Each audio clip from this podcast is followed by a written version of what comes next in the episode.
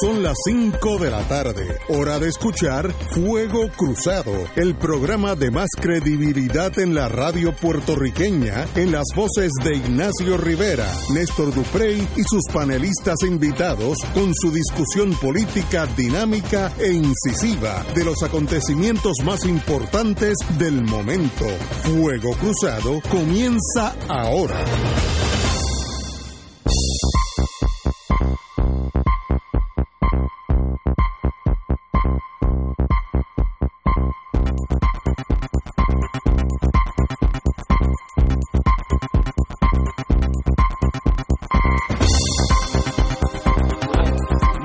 Tardes, amigos y amigas de Fuego Cruzado. Estamos aquí empezando a disfrutar una un lunes, ¿Qué tú dijiste? A disfrutar. a disfrutar la vida, Habla por porque es lo bonito de esto. No, Son las ti. 5 y 3 o 4 por ahí. Limítate a decir que es lunes. Oye. No, sí. el director, es que con esto hay que cogerlo suave porque a uno le da vértigo. Mira, dale la bienvenida Bien- Bienvenida al compañero A don Fernando Fernando Martín. Martín. Saludos, buenas tardes. a García, a todos ¿no? los que nos escuchan, así es. García, muy bien. Oye, una cosa, porque me han preguntado y yo tampoco sé. ¿Por qué a ti te dicen Chiri, los amigos de infancia? Bueno, eso es un cuento largo, eh, pero que... Hoy me lo preguntó un abogado en el Génesis. Que, ¿Por qué que dicen Chiri Martín a Fernando Martín? Según me cuentan, porque de, además está decir de los eventos de la vida de uno cuando era uno era un bebé, uno lo que tiene es información de segunda mano.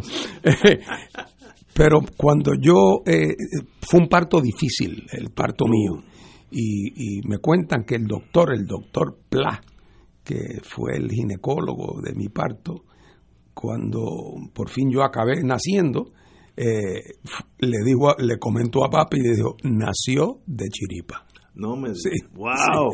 Que- ah, mira, hoy me enteré de eso. Y al amigo que me está oyendo ya lo sabe. Bueno, como esto es una, una estación religiosa, esta noticia es, es paralela. Sí, hay que, y hay que cogerlo con El, calma. el director de generación de energía eléctrica, Daniel Hernández, aseguró hoy con el- que con el favor de Dios, hoy no habrá apagones en Puerto Rico por sobrecarga. ¿Ese Así es el que- capellán de energía eléctrica o el director de, el ingeniero director de generación? Descansamos en The Big One para que la, la luz no se apague. Eh, no con el favor de Dios. Eso es lo que te puedo decir. No deben haber apagones con el favor de Dios. Estamos en mucha mejor posición que las últimas dos semanas. Cito de nuevo, no con el favor de Dios. Es lo que te puedo decir. Estamos en mucha mejor posición de las últimas dos semanas. Tenemos básicamente 3.300 megavatios de generación disponible, lo que significa que tenemos reservas suficientes para enfrentar cualquier disturbio en términos de pérdida de generación súbita. Eh, desde final de la semana pasada se han registrado continuos apagones, entre otros, debido a la avería en Central Ecoeléctrica, que es, pri- es privada en Peñuelas, esa es la del carbón y la montaña esa de carbón, y la Central de San Juan, que es del gobierno. Eh, así es que eso demuestra que estamos corriendo básicamente en el tope de la producción y cuando pasa algo no hay lo que se dice en inglés redundancy, que entre otra otra planta en, los varios en los estados es mucho más fácil porque tú co- coges prestada electricidad al vecino. Eh, aquí pues no hay vecino, estamos nosotros solitos, así que tienes que tener en tiempos de los años las 60 y 70 habían plantas que estaban en stand-by, pero generando, ya dando vuelta, esas turbinas son gigantescas, ya estaban ya prestadas, eso consume mucho mucho diésel y por tanto en- con la quiebra de Puerto Rico pues esas plantas están apagadas y cuando eh, para entrar en servicio pues toman dos, tres, cuatro horas. Eh, Ecoeléctrica, que es la planta controversial del carbón, de la ceniza, etcétera, pues tuvo una baja, está funcionando al 50%, por tanto es parte de la razón de los apagones, lo cual conlleva un análisis sin emociones y si Ecoeléctrica se va del aire completa, habría apagones constantemente, perpetuos todos los días, porque es con 50% y hay apagones eh, bastante regulares. Si se va del aire, esa empresa que estoy, no creo que haya puertorriqueño que esté a favor que tire la ceniza en Puerto Rico, pero es una realidad. con toda esa problemática, es un factor indispensable para que tengamos luz. Problemas que se enfrenta el gobierno de Puerto Rico tras décadas de abandono del deber ser en, en términos eléctricos. Así que, con el favor de Dios, nos coja confesado, no habrá apagones. Bueno, eso tienes que añadirle para que para que le sumes a esa dimensión teológica del problema eléctrico. Energía eléctrica, teológica. Sí, sí, no, ya, ya, ya, ya la explicación es teológica. Tienes que añadirle el consejo que dio la gobernadora ayer a la ciudadanía de que modere el consumo de energía eléctrica. Ah, sí, lo digo la verdad. No, no, no, no, no gasten luz. Eso es como decirle al que tiene hambre, pues no coma. Porque si come se te acaba el hambre.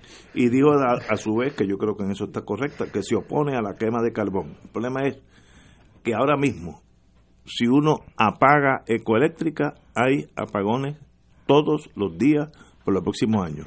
Es una situación compleja para Puerto Rico. Compañero Martín. Bueno, de qué es compleja y de qué es horrible lo sabemos. La pregunta es cómo llegamos aquí. Ajá, bueno. Porque esa es la pregunta. Excelente. Oye, y perdonen la indiscreción, ¿quién nos trajo aquí? o sea, Para el paredón, ¿dónde yo tengo, tengo un pariente que está considerando mudarse de Puerto Rico, desgraciadamente, y cuando le pregunté que para dónde pensaba irse, me decía, bueno, un sitio que haya agua y que haya luz. Eh, o sea, eh, eh, bueno, yo- Transige- sí, transige, él está, en lo, él está en lo mínimo, él, lo- él lo está en los basics. Si tiene agua y tiene luz, lo ya es un avance. Eh, pero quiero decirte que esa noticia que leíste al principio, yo no sé de qué hora es la noticia eh, de, de- Dios. del que invocó. Esta la- mañana. Ah, ah, bueno, pues bendito, parece que Dios la tiene cogida contra nosotros, porque yo me senté a almorzar en mi casa a la una de la tarde y se fue la luz. Y no volví hasta las dos de la tarde, así que yo no sé si es que Dios la tiene conmigo, con mi calle, con mi urbanización, si lo hizo para hacer quedar mal a este señor, pero mire, fuera de broma. La realidad es la siguiente. Eh, ¿Cómo llegamos? La realidad es que en estos días que estamos viviendo, los picos, los picos de consumo en Puerto Rico son alrededor de 2.500, 2.600, eh, 2.700, dependiendo de una noche muy calurosa, donde todo el mundo prende los aires acondicionados. Eh, hace 20 años, los picos eran 3.8, 3.9 y todas las plantas que producían 3.8, 3.9 existen todavía. Y si nos vamos un poquito más atrás a los 90, donde también teníamos picos de 3.4 y 3.5 por las industrias, Ahí entre otras cosas. ¿Ustedes saben quién los producía? Las plantas que tenemos ahora, salvo que no existía ni ecoeléctrica, ni existía tampoco de la de carbón de Guayama. O sea que no, no, el- la Autoridad de Energía Eléctrica no tiene normalmente la excusa típica cuando hay problemas de falta de generación eléctrica, es que ha habido un aumento tan grande en la demanda que como no se han podido construir nuevas generadoras, pues ahora resulta que hay mucha gente usando luz con unas plantas que producen poco. Aquí, En Puerto Rico es al revés. es al revés. Hay menos que Aquí hay mucho menos consumo, pero mucho menos, 30, 40% menos consumo que hace 20 años. Y tenemos más plantas, porque luego vino Ecoeléctrica y luego vino la de Guayama. Entonces, los problemas de producción de generación de energía eléctrica no han sido principalmente de Ecoeléctrica. Ha tenido problemas ahora con unas explicaciones que yo no entiendo, porque ahora la explicación es que, que fue y que la lluvia. Bueno, pues ahora no sé, si les hará falta un toldo azul. Eh, pues, cu- ¿Cuál es el problema? La lluvia le hizo daño. Bueno, pero lo que quiero decir es que aquí el deterioro, el deterioro del sistema de generación, ah, porque es la otra, tampoco se puede usar a María como excusa, porque después del huracán todos nos acordamos cómo la autoridad misma nos dijo que los daños que causó María no fueron a las plantas generadoras, que los daños fueron al sistema de distribución, a las torres que se cayeron. Así que no hay ni siquiera la excusa de que es que María les dañó las plantas generatrices. Lo que pasa es que hace 25 o 30 años, por no decir más, que la gerencia de la Autoridad de Energía Eléctrica han sido unos irresponsables que en cualquier sistema más sensato los hubiera sometido a todos a un juicio de residencia porque se fututearon cientos, por no decir miles de millones de dólares. Se los gastaron de una manera inexplicable, porque al sol de hoy han dejado un sistema en mucho peores condiciones que lo que lo cogieron hace 20 años, a pesar de que todos los años cogían prestadas enormes cantidades de dinero y que han venido subiendo los precios de la electricidad a lo largo de los años. O sea que aquí no hay ninguna otra posible explicación que no sea la ineficacia administrativa de unas agencias que han estado regidas por criterios de orden político partidista exclusivamente, y eso hace que la culpa la podemos poner en la puerta de la fortaleza bajo todos los gobernadores que hemos tenido, porque todo esto que ha ocurrido, este deterioro, esta falta de mantenimiento, esta malversación, estas mafias del petróleo, todo esto ha ocurrido a ciencia y paciencia de los gobernantes de Puerto Rico que han preferido a corto plazo utilizar a la Autoridad de Energía Eléctrica como una tarjeta de crédito y como un y como un, un dormitorio para parientes y dolientes políticos que cumplir con la responsabilidad que tienen con el pueblo de Puerto Rico.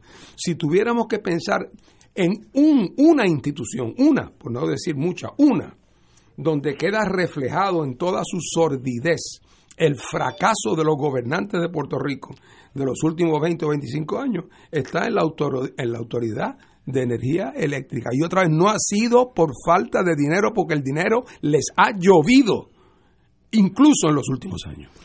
Estoy de acuerdo. Déjame, déjame hacer una aclaración porque Ignacio en la explicación ahorita se, se emocionó. Yo sé que lo de la explicación teológica lo tiene confundido. Eso, me saca de... Eh, ecoeléctrica, la planta de ecoeléctrica funciona con gas natural. La planta que usa carbón es la planta de AES en Guayama. Tienes razón, corregido. Eh, Excelente. Y recordemos que ambas son la parte privatizada de el, AES es la de, del conjunto del sistema de generación de energía eléctrica en Puerto Rico. Es precisamente ese sector, uno de los elementos del sector privatizado, el que ha colapsado y está y, su salida del sistema ha provocado toda esta situación eh, de constantes apagones hay dos cosas que a mí me, hieren la retina. Número uno, ¿por qué el gobierno no le dice al país la verdad? Esta vocación por la mentira en el gobierno de Puerto Rico tiene que acabar. Mire, si hay una de las plantas cogeneradoras que está fuera del sistema, es lógico que van a haber apagones. Si usted le dice a una persona, mire, de 4 de la tarde a 12 de la noche, no va a haber energía eléctrica en su sector. Nosotros tenemos que sacar el sector del servicio de energía eléctrica porque la energía que estamos generando no da para abastecer a todos los consumidores. Y tales sectores, tales sectores, tales sectores no van a tener energía eléctrica de tal hora a tal hora. Pero esta, este eufemismo, esta mentira de que es que estamos, es un relevo de carga. Mire, no, ese relevo de carga lo que implica son apagones en sectores del país. Pues mira, anúncialo para que la gente se organice. ¿Cuánta gente no llevan dos, tres días haciendo compra y teniéndola que votar? Oiga, esa es la, la, la, cotidianidad, porque a veces creemos que estos son problemas de dólares y centavos solamente y de contabilidad gubernamental.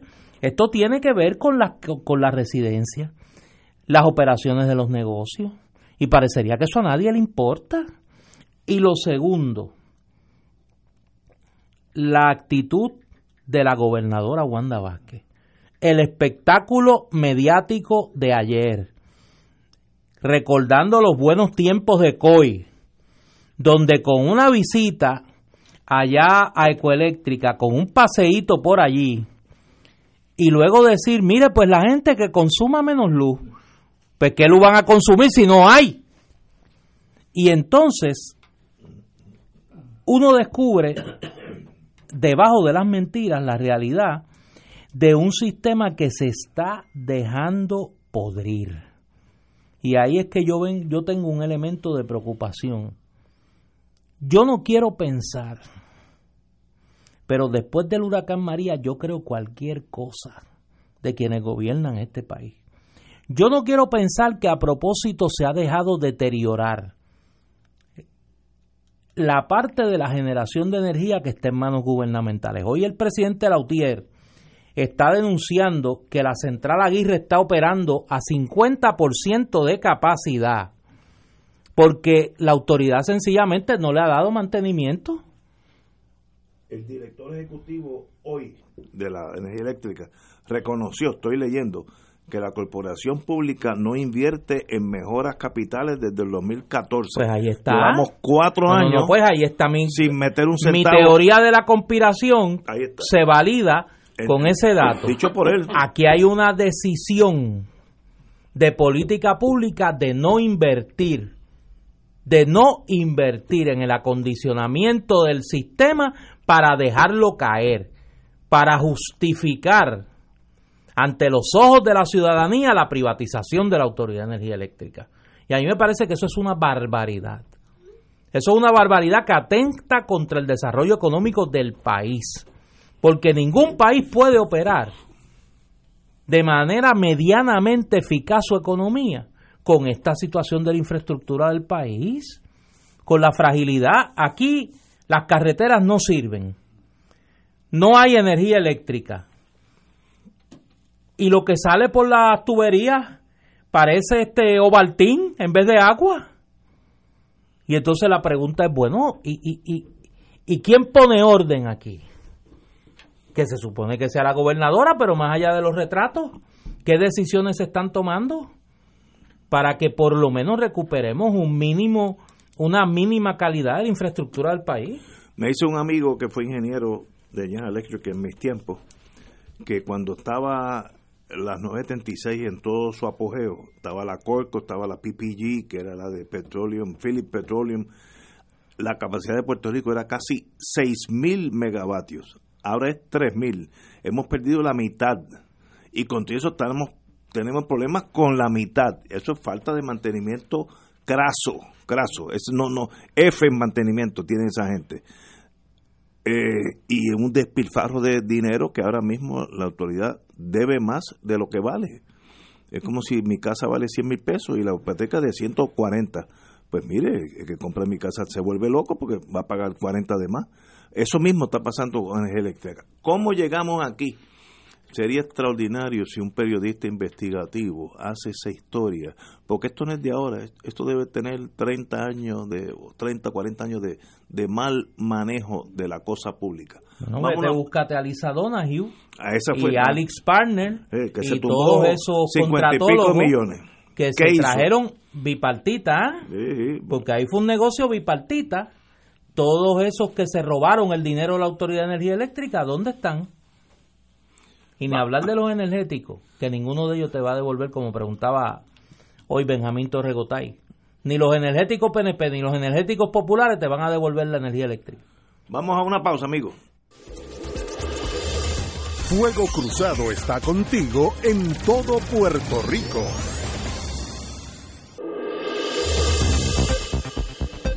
Y ahora continúa Fuego Cruzado.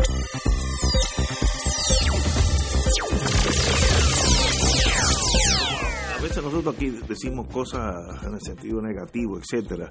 Hay que decir las cosas positivas. Eh, todos nosotros cuando vamos a las oficinas de energía eléctrica, el CRIM, agua, uno vaya con un problema, ya, porque nadie va a decir, oye, quiero felicitarlos a todos porque todo está funcionando perfecto, la factura es perfecta, estoy muy contento con el, el amperaje. No, yo fui hoy a una, est- a una estación de electricidad una estación, una oficina de, energía eléctrica. Y, y quiero decir que tropecé con alguien que, de- que debe estar allí. Se llama Benji Ramos. Él no me autorizó usar su nombre, pero tengo que decirlo. Benji Ramos, todos los que estábamos allí teníamos un problema. Como dije, allí nadie entró con una caja de bombones para decirle, hoy por su buen servicio aquí está todo. Y este es el señor perfecto para tenerlo en esa oficina una sonrisa que desarma a uno. Ya uno va dispuesto a, estar siete horas allí, tuve ni 20 minutos. No había problema, todo lo que uno tiene que hacer en la computadora, él busca, mire, el problema es este, es este, esto es lo que pasa. Y en nada, pero no es que solucionó el problema, que salí muy contento de eso también, es su, el, su personalidad, su estilo. Y de, antes de mí hubo como cuatro con problemas y todos salieron tranquilos y después de mí estoy seguro que hubo más. Así que Avengi Ramos es un asset para energía eléctrica aquí en Caparra, eh, por Caparra Shopping Center, por ahí tienen una oficina grande. Eh, de verdad que eh, esos son los empleados que hacen que Puerto Rico funcione no son los políticos que dan discursos y se toman fotos. Ese está allí en la línea de fuego solucionando problemas ocho horas al día con una personalidad y una ligereza extraordinario, amigo. ¿Y qué haces con el director, ah, José Ortiz, que tuvo la flema de decir cuando había amenaza de huracán que el sistema aguantaba viento ah, sí. de 140 millas por hora estaba- y llevamos cuánto tiempo sin energía eléctrica en realidad Pero, como decían de Winston Churchill, sometimes he gets carried over. He, no, he gets, he, he gets carried away. pero a que- veces se nos zafan del gatillo. pero ¿por qué no lo despiden? ah, bueno, yo no sé. no- ¿Por qué no lo despiden? Si Oye. es obvio que no está cumpliendo con su trabajo. Y yo quiero recalcar, porque me parece que en la discusión sobre el futuro de energía eléctrica es importante, es el sector privatizado el que está dando problemas. no, es- están a la mitad. Por Eh, eso, por eso, el- ¿cómo se llama estamos este? teniendo un adelanto de lo que nos puede pasar con esa, ese monopolio en manos privadas.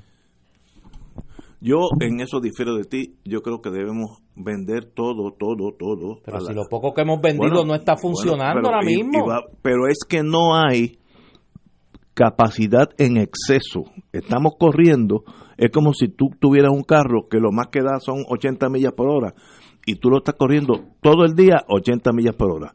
No es ni saludable. Un día esto va a explotar una, una turbina de esa y va- una turbina puede costar 300 millones de dólares. No estoy hablando de que tú vas a True Value y te llevas una para tu casa y hay que hacerla, tú tienes que ordenarla, eso no es así, que vas a un almacén y la buscas. Nosotros estamos trabajando en la línea de, de- de marginal de producción. Pasa algo y se apaga el sistema. Eso es culpa de nuestros dirigentes que teníamos el doble de lo que estamos usando ahora, hemos bajando a la mitad y ni esa mitad le dan mantenimiento. ¿Es, es negligencia o hay un plan? Mira, a mí no me preocupa tanto, eh, Néstor, no me preocupa tanto el que si en su momento una corporación privada como Ecoeléctrico, como AES, eh, sea un, un productor confiable de energía eléctrica. Eso a mí no me preocupa tanto. Eh, a mí lo que me preocupa es que es al precio que la van a vender. Ese es el problema.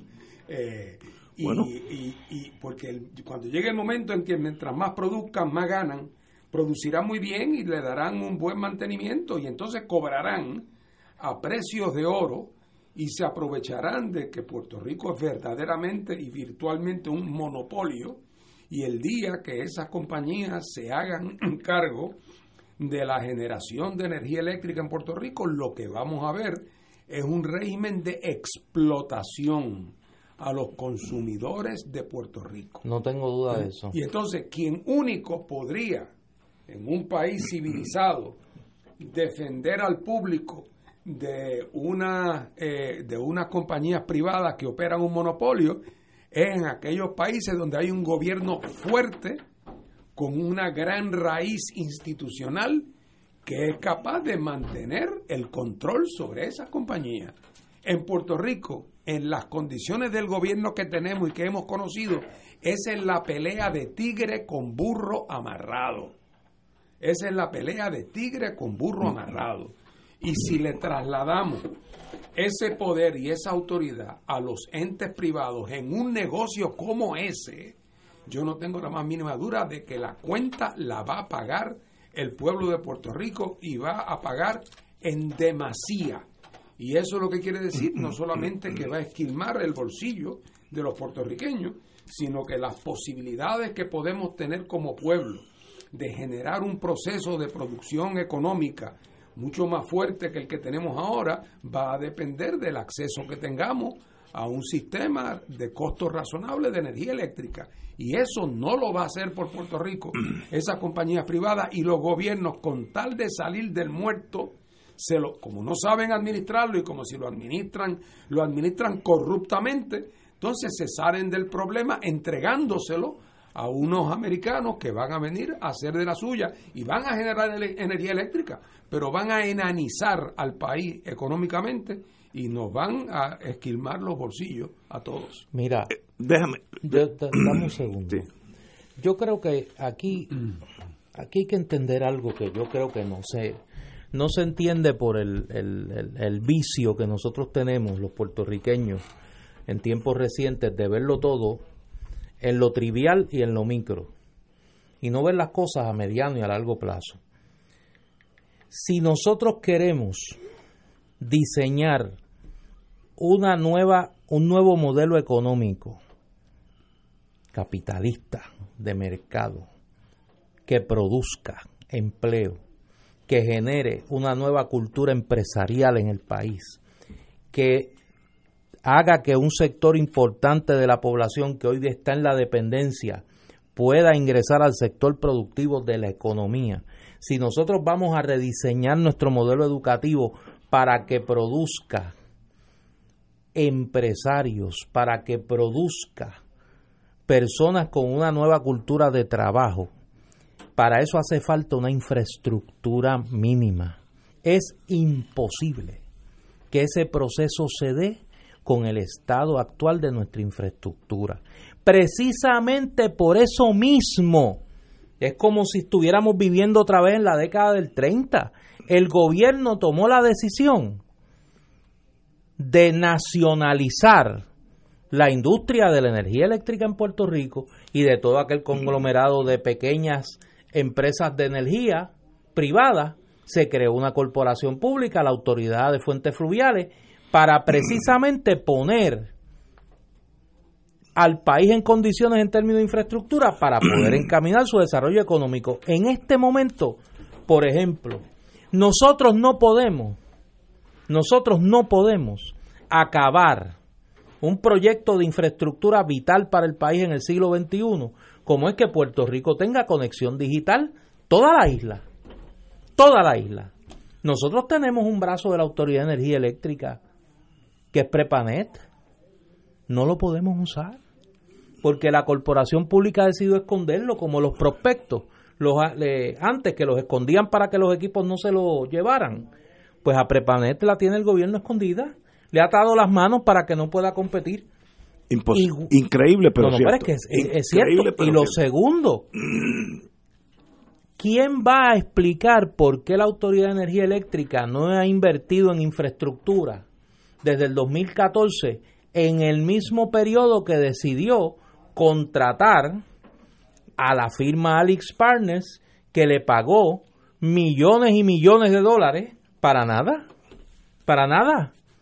Y sigue las agujas campeando por su respeto. Lo que quiero decir con esto es, esto no es un tema de si la Autoridad de Energía Eléctrica está en manos públicas o en manos privadas. Es que el sector privado ha demostrado en el tema de la energía eléctrica en Puerto Rico que no lo puede asumir. Mira lo que ha pasado ahora. La privatización parcial del sistema ha sido un fracaso. Hay que admitirlo como fue la privatización de acueducto, un fracaso. Aquí la única privatización que ha funcionado por las condiciones particulares de ese sector fue la privatización de la telefonía. Y el aeropuerto. Y el aeropuerto, lo demás no ha funcionado. Y entonces hay que admitirlo pero el gobierno no lo quiere admitir, el gobierno quiere seguir. en la telefonía hay un verdadero régimen de competencia. No, no, pero a eso es que voy. Si no fuera así, es todo el mundo contra todo el mundo. Es que la competencia ahí es el gran regulador del mercado y es el que el, el mayor el, el mayor eh, monitor de un servicio de calidad.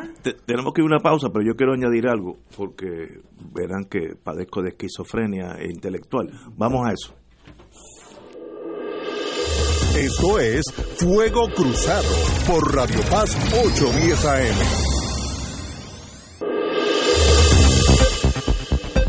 Y ahora continúa Fuego Cruzado.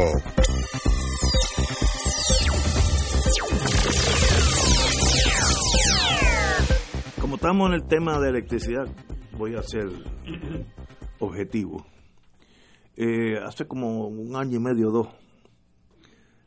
y yo leo, como tuve unos 10 años en la General Electric, que ese mundo siempre se le queda a uno pegado, que la planta de producción más productiva en todos los Estados Unidos fue la de Austin, Texas. Y Austin, Texas tiene la particularidad que pertenece al municipio de, de Austin, no ni al estado, es una compañía municipal del condado de Austin que tiene la planta más productiva. Baratísima la electricidad, porque yo tengo un hijo que vive allí, si me dice los números nos echamos a llorar, porque es una cosa despampanante.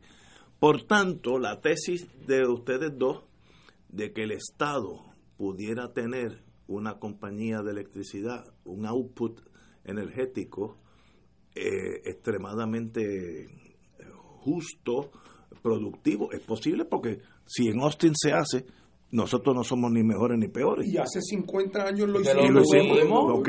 Ahora. Es que lo tuvimos. And now what? ¿Qué pasó? Pues mire, eso deben haber 8, 10, 20 razones. Entre ellas, la politiquería clásica, que ganaban unos colorados, entonces em, mandaban al, al basement los azules, cuando ganaban los azules subían, lo primero que hacían que le mandaban los colorados al, al, sótano, eh, el alcalde tal que perdió a su sobrinito que corrió para asambleísta, lo metió allí y ese señor no sabe por qué se prende una bombilla. Se va degenerando el sistema. en esa planta de Austin, ¿hay energéticos republicanos? No, hay nada. ¿Y energéticos demócratas? ¿A que no hay? Pues, no, hay nada. Pues, eh, aquí lo que pasó. Así, lo que pasó aquí. Oye, eh, lo están, están llamando a los ejércitos, están llamando al compañero Martín. pero no hay energéticos pipiolos. los, primeros, los primeros años de la Autoridad de Energía Eléctrica fueron muy difíciles, no solamente en términos de, en términos de ingeniería, ¿verdad? Por la, por la topografía de Puerto Rico, eh, sino que también fueron difíciles desde el punto de vista económico, porque el país consumía poco. Eh, y entonces se trató de aprovechar el generar energía eléctrica de los ríos usando las represas, ¿verdad?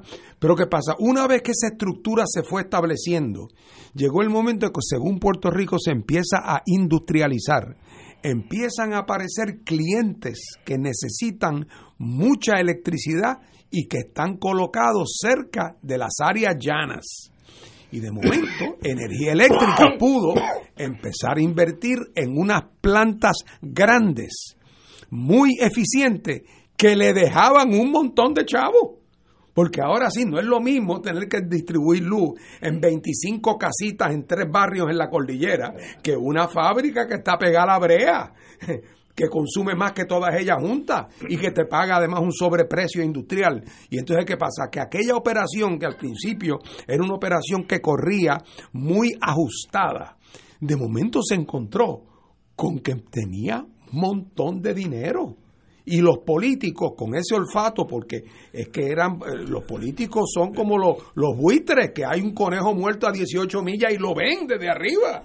Y van para allá a llevarse, a, llevarse el, el, cadáver del conejo muerto y tan pronto olieron que había sobrantes productos de la buenísima administración que había, entonces empezaron a subirle los salarios a los administradores, a ah, por qué tú no te llevas a mi primo de ayudante especial, por qué no tú te llevas al hermano de mi esposa, y los legisladores empezaron a colocar las esposas y los alcaldes empezaron a colocar los hijos y eran ayudantes y ayudantes de ayudantes, y entonces se fueron formando las piñas políticas y las decisiones entonces empezaban a tomarse por grupos que la decisión principal era quién controlaba aquella fuente inagotable de dinero.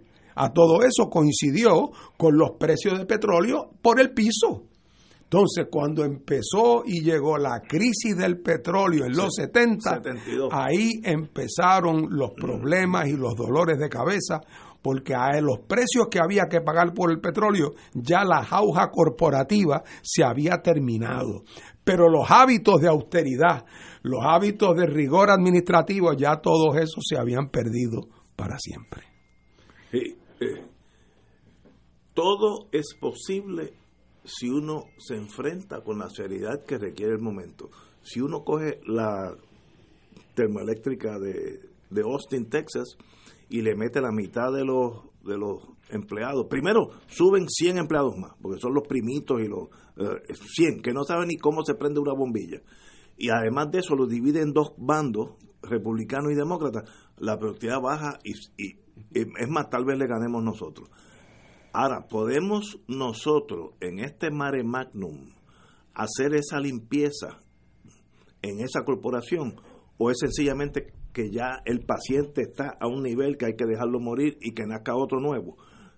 Es una pregunta, yo no tengo la contestación. Me gustaría decir que podemos, pero yo vivo en Puerto Rico. Tenemos que ir a una pausa, amigo, y regresamos with Crossfire. Fuego Cruzado está contigo en todo Puerto Rico.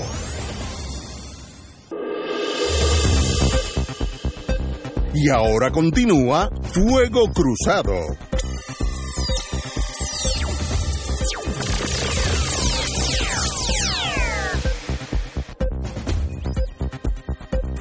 Regresamos, amigos y amigas, a Fuego Cruzado. Tengo, estábamos hablando de las cosas posibles y aquí hay una noticia que es buena. Y, Yo pero, te tengo una que está pero buenísima. el Senado aprueba el proyecto de ley de armas. En el Senado además le añadieron 100 enmiendas. Miren, hagan una nueva ley. Pero qué cosa, Olvídense chico. de lo que les mandó la Cámara, hago una nueva ley porque nada en la vida aguanta 100 enmiendas. Las leyes federales, US Code of uh, US Code, no tienen 100 enmiendas, pero es una cosa 100 enmiendas, una ley que es cuatro párrafos, ahí hay 100 enmiendas. Van a hacer un clase de reperpero y una cosa tan compleja que no será inservible. Así que mire, dejen la ley como está, que, que funciona más o menos. 100 enmiendas en el Senado y la devolvieron ahora a la Cámara. La Cámara la devolverá con 400 enmiendas y será la ley más grande en, en el mundo, pues, una sanganá. Y de paso, ahora me sale lo del abogado. Esta ley no contempla el caso de McDonald's versus Chicago, donde el Supremo, el de verdad, el que tiene bombas atómicas, dijo que el derecho a poseer y portar armas es un derecho intrínseco al ciudadano americano. Punto. Los estados pueden regularlo, no pueden reprimirlo. Esta ley lo que desea es regular ese derecho o hacerlo más y más difícil. Ese llegado, esta ley, con los 100 enmiendas, llegará un día a la calle Chardón y ahí morirá, como, como dijeron Franco de los comunistas, en, de los rebeldes en Madrid, y, y los rebeldes en Madrid morirán en Madrid, porque es que no hay no otra opción. Alguien en Puerto Rico, en el Departamento de Justicia, está integrando el dictamen del Tribunal Supremo en torno a las armas. No estoy diciendo que sea bueno, eh, pero es que esa es la ley de la nación. Nosotros vamos, la ley de, de nosotros de deportación de armas es mucho más restrictiva porque pertenecemos, pertenecemos a otra sociedad. Para bueno o para mal, no estoy diciendo si es bueno o malo. Eh, pero esa es la ley. Veremos qué pasa. 100 enmiendas tiene la Cámara para reconsiderar la ley. Eso no, es increíble. no, no, no hay. Escriben una nueva ley y se- o dejen la vieja y se Eso acabó. es increíble. Oye, pero aquí... Pero tírame otra. ahí, No, no, no, no, si es que aquí, aquí están, no, no, si es que, hoy- hoy- por eso es que yo, esa, ese, esa bienvenida tuya de que el día está bonito y es un lunes extraordinario, mira, es bien difícil uno no andar harto de odio por ahí. ¿Tú te acuerdas de aquel legislador, Samuel Pagán, que Sam. tempranito en el cuatrenio lo, lo obligaron a renunciar Sí, no, a él y a me su por era. esposa porque tenían un esquema de hostigamiento laboral en Ah, la sí. Cámara y te, habían creado entre ellos y sus empleados unas corporaciones fantasmas Sí, y demás. Eh, el Departamento de Educación le acaba de dar un contrato a él y a su esposa. Y estábamos hablando de, de- de energía eléctrica. No por eso. No se puede con No, este- pero por no se puede. No, no se eso. puede. No se puede. privatizar hasta la fortaleza. a él y a su esposa. Le acaban de dar un contrato ah, en no, educación. que los dos están siendo investigados. Que, la política sea romper la unidad familiar. No, no, no, no, pero, pero oye, es que estos están siendo investigados en la jurisdicción local y en la federal. Sí, pero Sí, ¿tú crees que eso es...? No, no, no. Es, yo vengo más de dos años, es el colapso de un país en todos los sentidos administrativos, eh, de manejo gubernamental. No estoy hablando de ningún partido, es un colapso. No hay reglas del juego, cada, cada cual, por cada cual. Yo me acuerdo de un senador que ya no está, ya no es senador, ni voy a decir el partido, hace como 10 o 15 años me dijo lo que apuntaba a ser lo que está pasando. Que sean pillos, pero que sean de los míos. Eso lo dijo en voz alta en la mesa del siglo XX, hace como 15 años. Y hubo un silencio allí sepulcral y está apuntando a una forma de gobernar que sigue en este, país en los dos partidos. Yo creo que es que cuando cualquier persona que se sienta que llegara como de otro planeta, ¿verdad? Y que hiciera un examen de Puerto Rico y que, si yo dijera, bueno, déjame medir cómo le ha ido a Puerto Rico en los últimos 40 años y, y coge cuatro o cinco guías para medir. Por ejemplo, cómo ha progresado Puerto Rico en cuanto a su capacidad de bregar con el problema de los desperdicios sólidos. En segundo lugar, cómo ha bregado Puerto Rico en estos 40 o 50 años con el aprovechamiento académico de sus estudiantes en las escuelas. Eh, cómo ha eh, eh, progresado Puerto Rico en términos de, después de tantos años de pasar por un periodo de industrialización, de crear sus propios eslabonamientos industriales internos, de tal manera que cuando una fábrica se vaya, no se lleve a todo el mundo con ella. y, vamos a, elaborar, por ejemplo, cuál es el en un país que está lleno de, de viento y de sol, eh, qué por ciento de su energía eléctrica se genera eh, de fuentes eh, renovables. O, por ejemplo, un país que depende para el turismo de mantener sus costas y sus playas prístinas, cómo han sido sus programas de mantenimiento y de, y de, y de velar por la, por la planificación adecuada del uso de las costas. Entonces, se sienta y examina lo de Puerto Rico. Y entonces, si es un maestro mínimamente serio, le tiene que dar F a los que han administrado al país por los últimos 50 años, viéndolo objetivamente.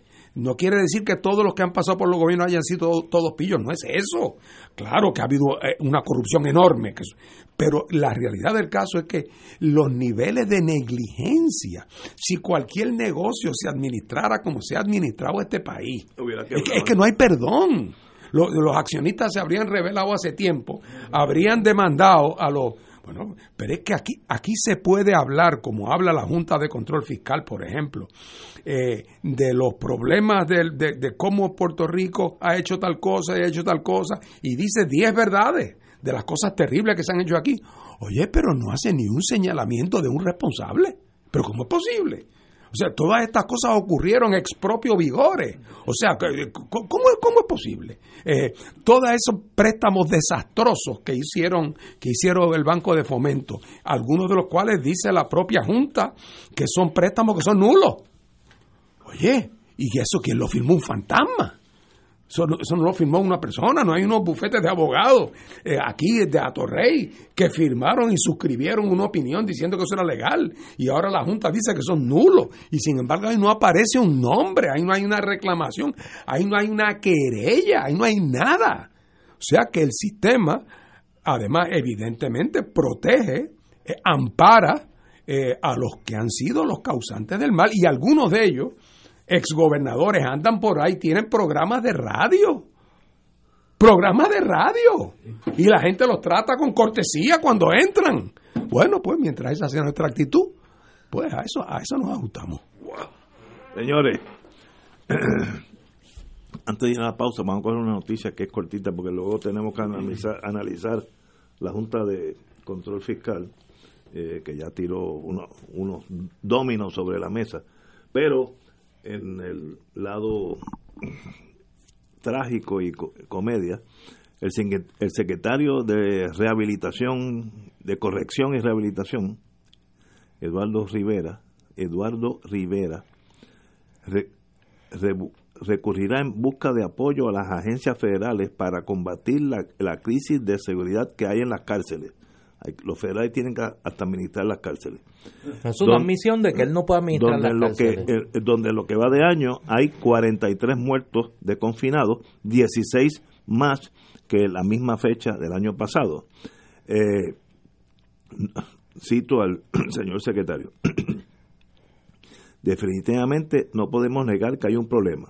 Yo diría que eso es bastante adecuado, esa oración, que hoy mismo ha solicitado ayuda a varias agencias federales para la colaboración en la activación de un plan de seguridad. Ni los presos pueden ser administrados por puertorriqueños. Eso es lo que está diciendo. Yo, el gobierno federal tiene que, no sé, tomar las riendas bajo seguridad. No, no sé. Si, si, no podemos hacer la autopsia a los muertos, exacto. ¿cómo vamos a poder atender a los vivos? a los vivos. Oye, pero, pero, pero fíjate lo que está diciendo, la incapacidad del Estado de manejar los prisioneros que ahora son casi la mitad de hace 20 años, en, en numéricamente. Estamos con la mitad y con eso no podemos. El colapso de un país. Hace unos meses en este programa nosotros hablábamos de que Puerto Rico se enfrentaba a la posibilidad en aquel momento de que nosotros estuviésemos ante un escenario que los científicos sociales llamamos un estado fallido, donde el aparato gubernamental no puede cumplir ni tan siquiera con las responsabilidades mínimas que la concepción propia del Estado exige y que le dan al Estado su razón de ser. Y nosotros en este, en este devenir,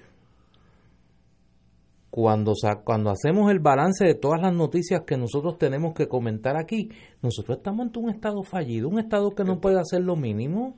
O sea, tú tienes, tú, tú tienes un, a, un, a un ejecutivo, un primer ejecutivo, diciéndole al país que no consume energía porque no se la pueden proveer. Eh, ahora tienes un secretario de corrección que ante el aumento dramático de asesinatos en las cárceles dice, bueno, pues que vengan los federales y administren las cárceles, que me ayuden porque es que es como la múcura, yo no puedo con ella.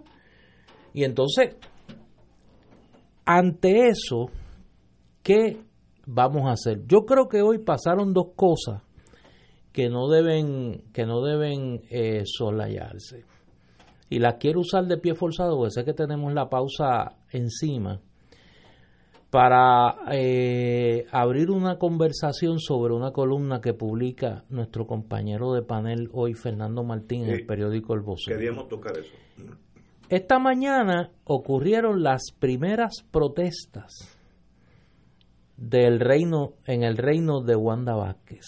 Maestro. Esta mañana un grupo de maestros hizo un acto de desobediencia civil frente a los portones de la fortaleza.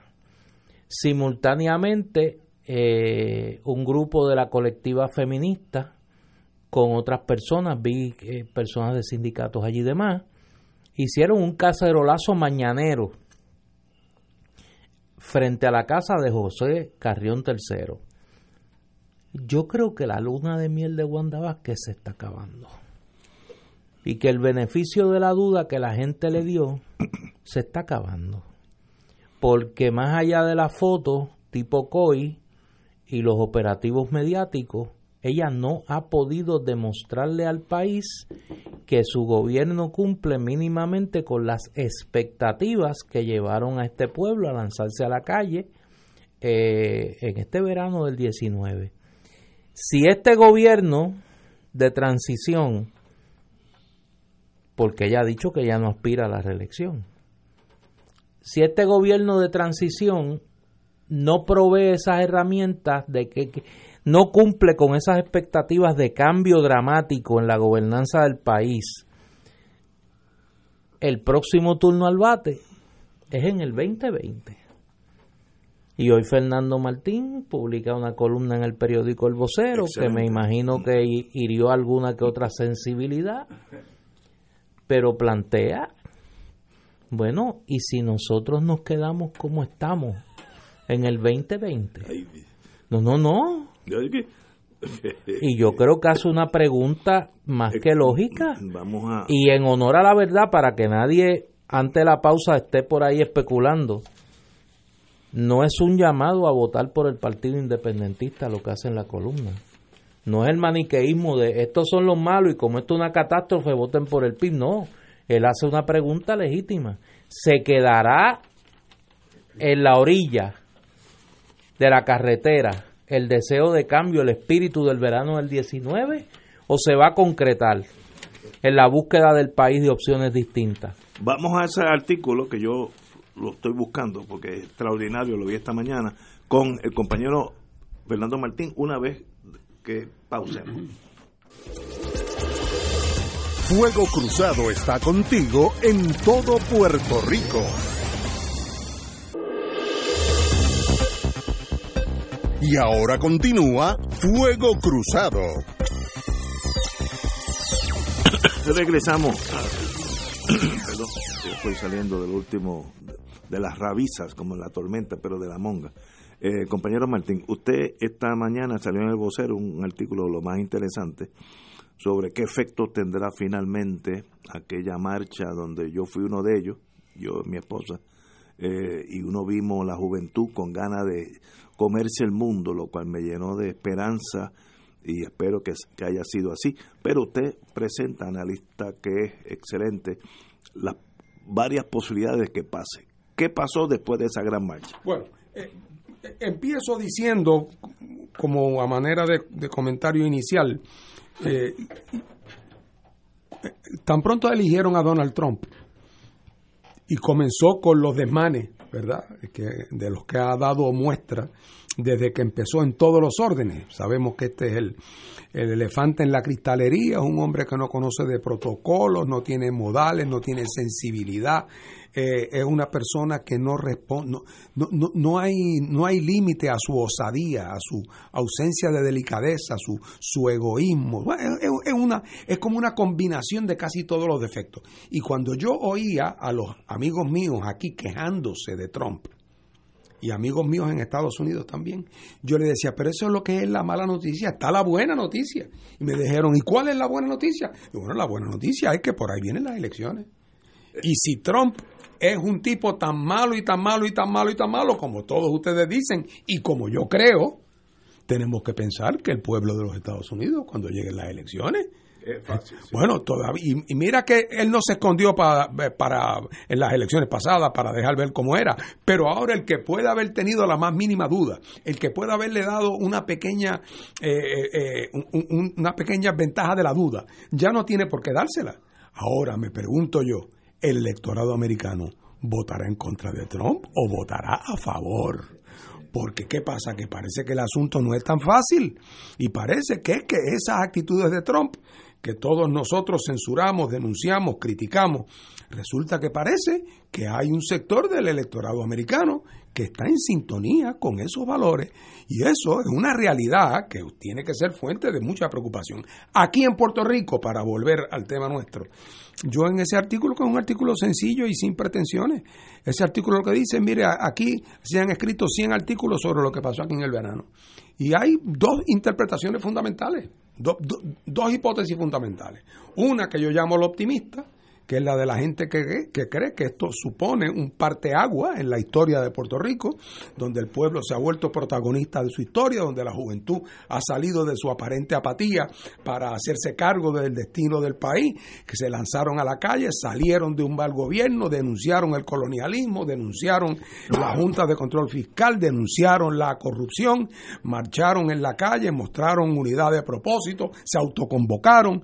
Así que por lo tanto el país va camino a una especie de transformación cívica profunda.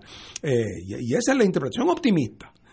La interpretación pesimista es que eso fue un fenómeno de coyuntura, fenómeno de coyuntura, molestias acumuladas por distintas razones en distintas personas, particularmente entre los jóvenes, insatisfacciones, frustraciones, resentimientos.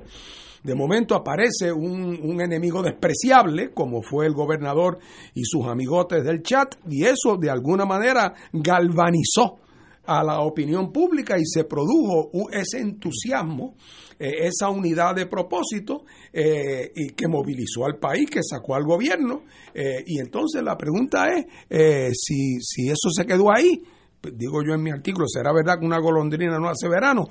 ¿Qué consecuencias tendrá? Entonces digo, bueno, esa pregunta la vamos a tener una contestación aparte de esa pregunta, la vamos a tener en las próximas elecciones. Pasa lo mismo que con Trump. Si en verdad Trump es tan malo y como dicen, como yo creo que es, y así lo percibe el pueblo americano, le, van a ganar las próximas elecciones los demócratas con cualquier candidato de centón. No tienen ni que ser un genio. Con un candidato de centón o candidata le deben poder ganar al señor Trump si es que la opinión pública americana es como nosotros hemos siempre pensado que es. Ahora prepárense para un despertar no muy, no muy, no muy cómodo. En el caso de Puerto Rico, si la interpretación optimista de lo que ocurrió aquí en el verano fuera la correcta, y sabemos que estas son caricaturas, ¿verdad? Pero si fuera la correcta, pues habría que pensar que el PNP y el Partido Popular van a su última elección porque es que el Partido Popular y el PNP, sus programas, su constitución, su forma de gobierno, lo que han hecho desde el poder, es totalmente incompatible con las actitudes de, de, intolerancia y de repudio y de ansia de renovación que se mostraron en las calles en Puerto Rico, si es que eso fue lo que fue. Eh, si por el contrario resulta que lo que vemos en las próximas elecciones no es que el PNP y el Partido Popular desaparecen, sino que a pesar de los candidatos muy flojos que se anticipan, si son esos los candidatos, vuelven y se convierten en los dos partidos de más peso en Puerto Rico, pues ya entonces, a, pesar de que, ha, de que habrá candidatos que tienen, que no son de esos partidos, que tienen un récord de, de, combatividad, de lucha contra el colonialismo, de, de, decencia, de decoro, de trabajo, de sacrificio. Y si el pueblo entonces a eso los mira por encima del hombro y va a buscar a los viejos fascinerosos de siempre, eh, y los jóvenes entonces en vez de ir a votar se van para la playa, eh, o algunos, Dios no lo quiera, van y votan por quien no deben votar, pues entonces resultará que la interpretación pesimista pues resultó que era que, esa transformación del mundo, pues mire señores, calma que no ha ocurrido todavía.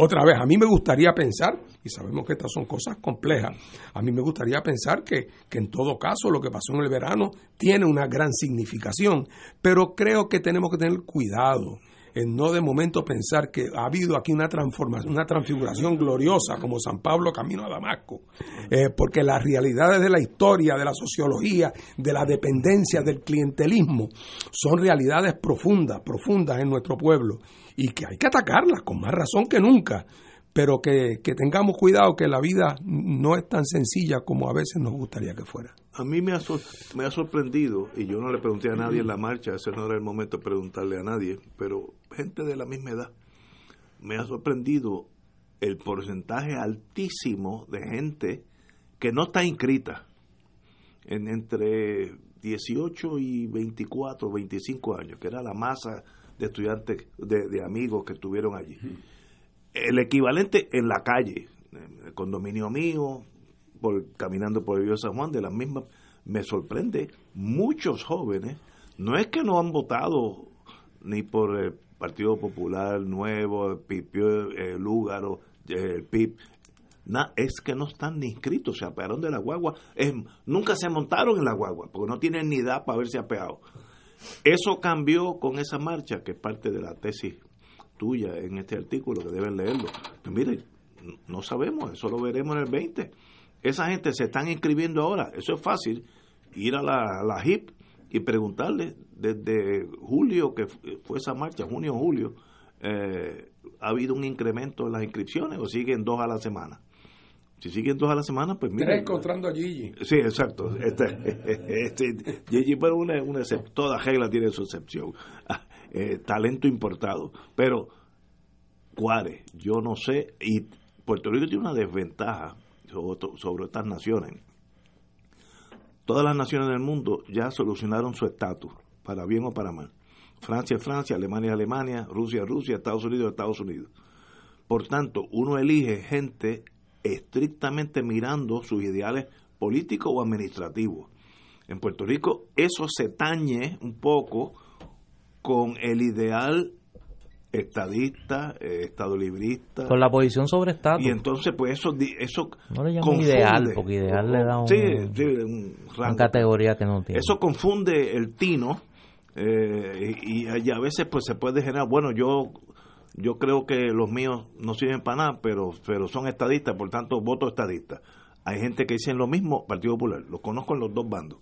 Eh, pues eso pues no, no añade, no ayuda a, la, a, que elegir los mejores, pero en esos con esos caballos es lo que tenemos que hacer. Mira, yo leí la columna de Fernando esta mañana y tengo que admitir que, que me impresionó y que recoge mucho de lo que yo he estado pensando en las pasadas semanas y que me imagino que todos los que miramos eh, la realidad política puertorriqueña pues lo estamos lo estamos analizando. Y yo quiero atarlo a una noticia que sale hoy muy eh, muy calladamente en la prensa.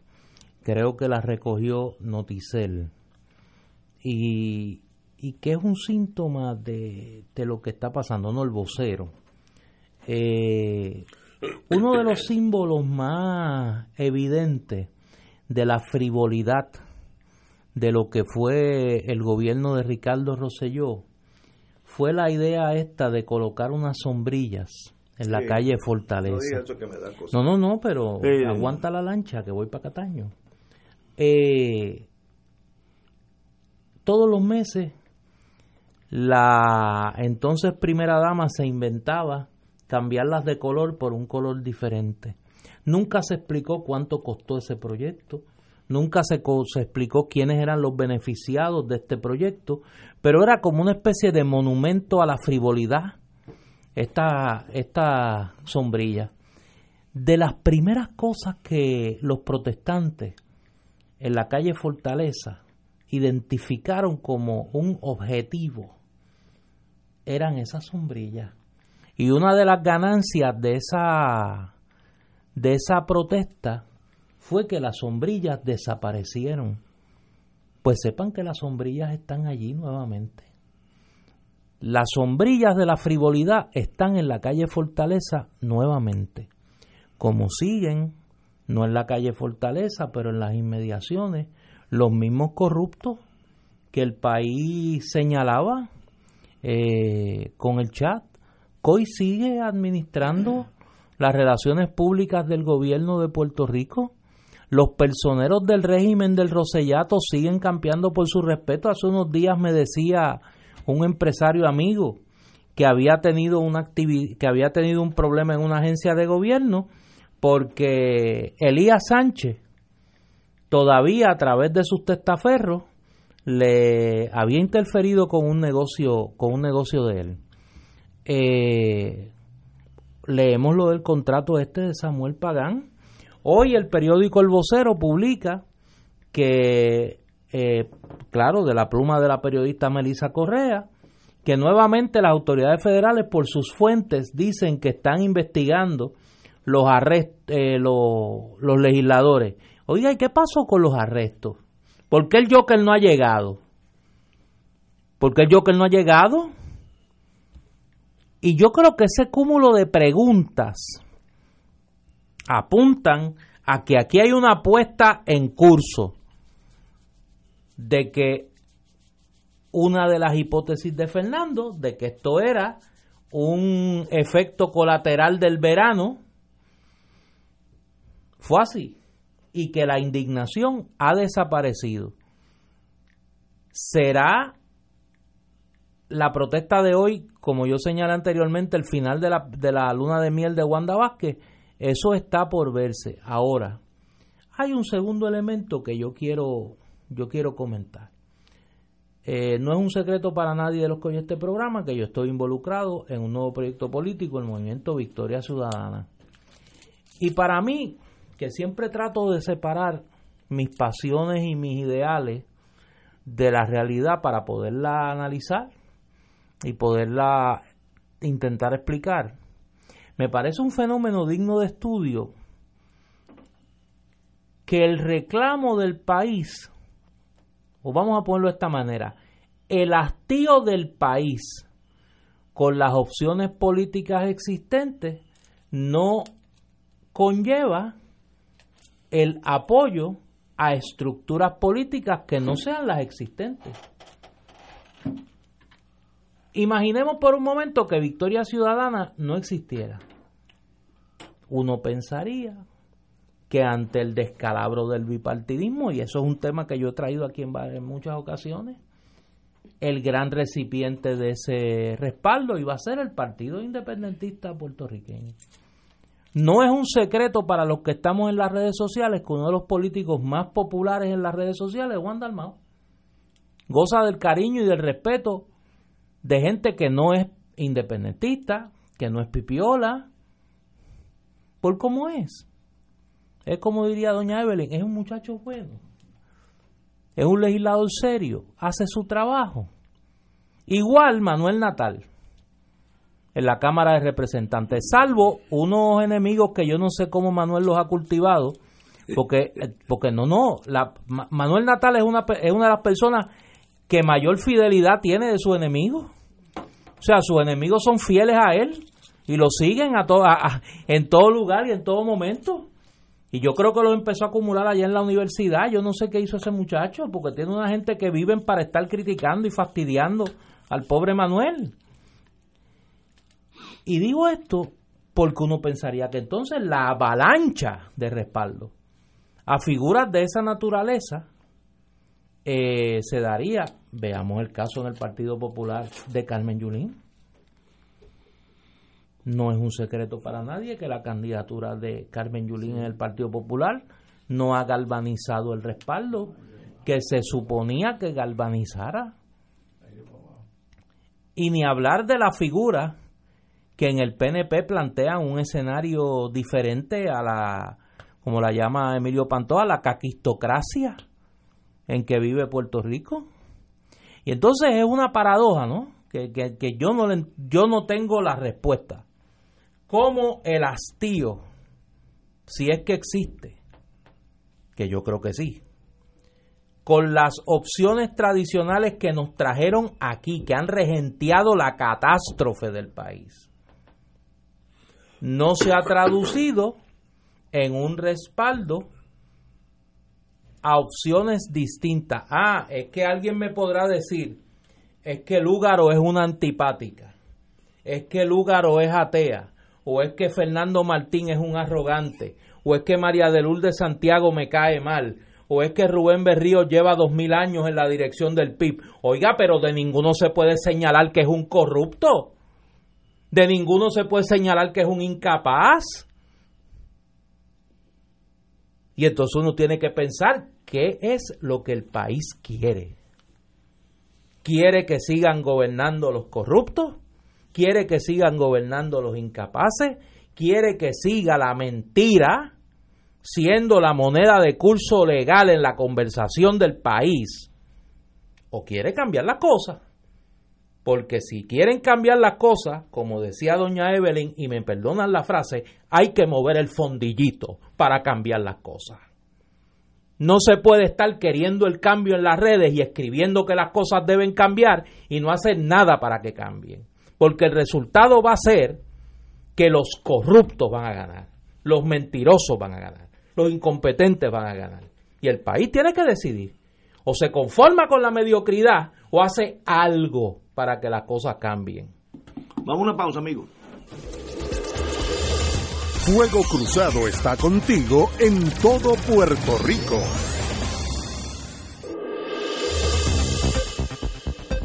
Y ahora continúa Fuego Cruzado.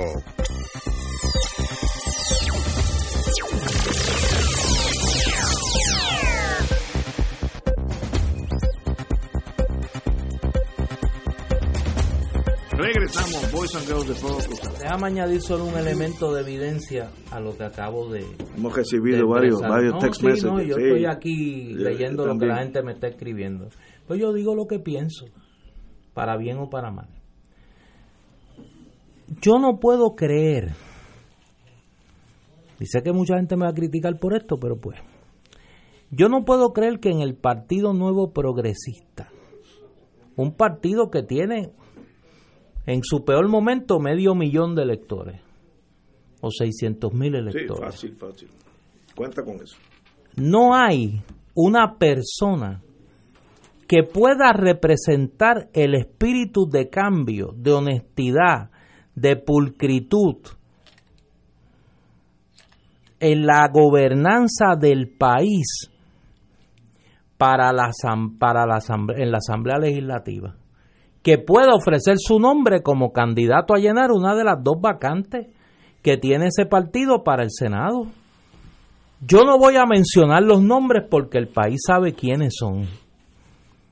Pero cuando usted mira ese escuadrón del pánico que hay ahí, donde parece que es un requisito para radicar el haber sido alguna vez referido al panel del fiscal especial independiente. Sea, parece que el referido al FEI es un requisito para radicar. Y entonces usted dice, pero eh, eh, ¿dónde estamos nosotros como país?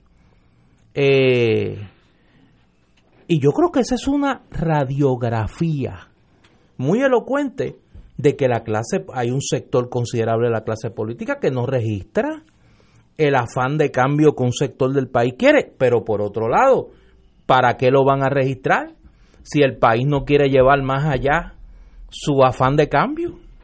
Y yo creo que eso es una pregunta, la pregunta que lanza Fernando en su columna para concluir, me parece que es muy legítima, ah, es incómoda y puede ser hasta antipática, pero es muy legítima. Pero es que la tesis tuya, la lógica, diría, si todo está bien ¿para qué cambiar? Eso tiene lógica aquí en Suiza y en Suecia. Ahora, aquí nada está bien. Por eso. Lo, más increíble es. Todos los días está peor. Nadie, nada está bien, está empeorando, pero nadie quiere cambiar. es que eso es contra natura casi, ¿no? Pero hay una, hay una explicación a la paradoja, a la paradoja, porque no es una contradicción, es una paradoja. Eh, y la paradoja es la siguiente, la explicación es la siguiente hay una frase que se usa mucho cuando en los temas estos de los líos de violencia doméstica, eh, aquella frase de la actitud de la persona que ya ha sido tan, tan humillada, tan, eh, la dependencia ya es tan grande, la, la autoestima es tan baja, que, llega el momento en que, en que la proverbial mujer dice, pégame pero no me dejes. ¿Mm? La frase, pégame pero no me dejes es una frase que no es que a la persona le guste que le peguen, es que ha llegado a tener tan poca confianza en sí misma. Es una frase horrible. Eh, eh, sí, sí, terrible. Su estima en sí misma es tan baja y el temor a verse sola cree que es todavía peor el estar sola porque es tan dependiente del marido maltratado o de la pareja maltratante que llegue el momento en que a pesar de que la está pasando terriblemente, de que está siendo objeto de abuso, no da el paso para liberarse de esa situación porque se siente que no está en condiciones de poder hacerlo. Y yo pienso que una buena parte del electorado puertorriqueño está auténticamente molesta con el sistema y con los populares y con el PNP y con lo que han representado esos gobiernos. Y les gustaría, en teoría, que hubiera una alternativa. Pero de momento, cuando piensan en, la en una alternativa que, que puede suponer alterar las relaciones con los Estados Unidos, por ejemplo, pues a mucha de esa gente, de momento, pues, pues hay algo de pégame, pero no me deje. Eh, y hay otros que son también víctimas del clientelismo de alguna manera las conexiones que tienen ellos con su familia, con su entorno, con las estructuras políticas tradicionales, hace de que aunque no son fanáticos PNP, les va mejor si el PNP gana, porque son parientes del alcalde o conocen a alguien que conoce, o si son populares o son de familia popular, aunque no sean unos militantes populares, piensan que quizás si, si ganan los populares a la nena que estudió leyes, puede ser que la nombren fiscal mientras que si, si el PNP quien gana no la nombran. Así que todos esos elementos sumados al tema de pégame pero no me deje, al temor al cambio, no quiere decir que la indignación no sea real, no quiere decir que la molestia no sea real, no quiere decir que el descontento no sea real, pero que lo contrapesan esos otros lastres que son el producto del colonialismo.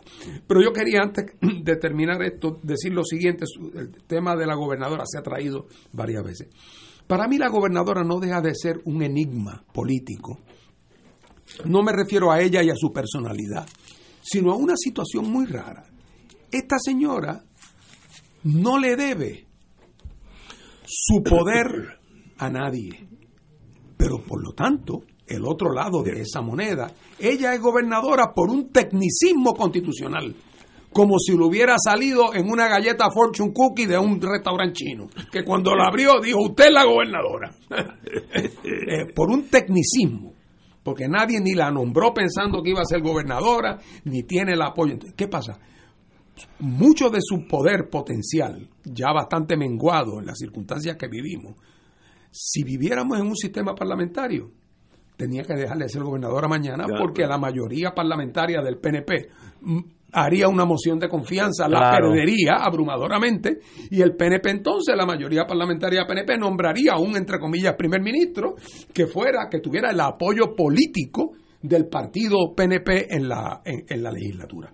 Pero ¿qué pasa? Que como ese no es el sistema, y ese no es el sistema porque se presume que, que el gobernador tiene el apoyo directo del pueblo, pero es que este no tiene el apoyo del pueblo tampoco. Así que por lo tanto tenemos una gobernadora muy extraña realmente tiene algún poder político. Una gobernadora que si mañana presenta un proyecto de ley no cuenta del saque ni con un solo voto en la legislatura y que si mañana envía a alguien para ser miembro de su gabinete no cuenta con ninguna presunción de que su preferencia va a ser respetada por el Senado. Entonces, ¿qué iniciativa puede tomarse eh, eh, la, actual eh, gobernadora? bueno, o puede llegar a un entendido y complacer al partido PNP parlamentario, es decir, a los presidentes de la Cámara, lo cual la llevará al descrédito, o puede entrar en una batalla que no puede ganar contra ese liderato legislativo, porque no puede adelantar ningún proyecto y no puede adelantar ningún nombramiento. Eso es producto, entre otras cosas, naturalmente, de esa estructura absurda de la constitución de Puerto Rico, que como Muñoz tenía temor a que, a que alguien le hiciera sombra, se aseguró que quien pudiera ser el sucesor al gobernador fuera alguien que hubiera sido en efecto escogido por el gobernador incumbente, por vía del secretario de Estado o de una línea sucesoral y que precisamente no tuviera poder político, eh, poder político propio.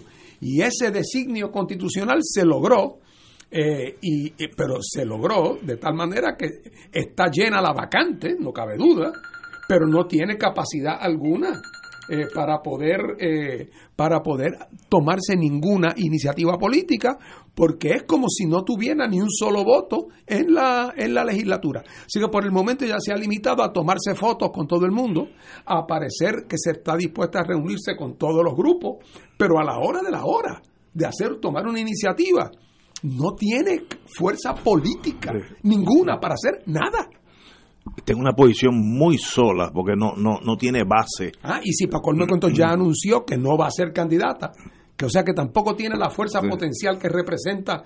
Yo no voy a estar aquí nada más que un año, yo voy a estar aquí cinco y, estoy reuniendo mis, mis, aliados, pero como también ella cerró esa puerta, pues cada día la veo eh, eh, pintándose en una esquina.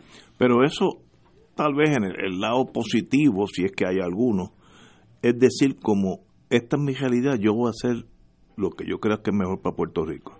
Aunque voy a tener tres partidos en contra en la legislatura. Pues tire, tire los dominos sobre la mesa, porque es que no tiene ni, nadie a favor. Porque tampoco... Pero es que da la impresión de todo lo contrario. Ella, ella da la impresión de que está tratando de alegrar a, lo, a, la clase política del PNP. Bueno, ahí está ella debiera Por eso.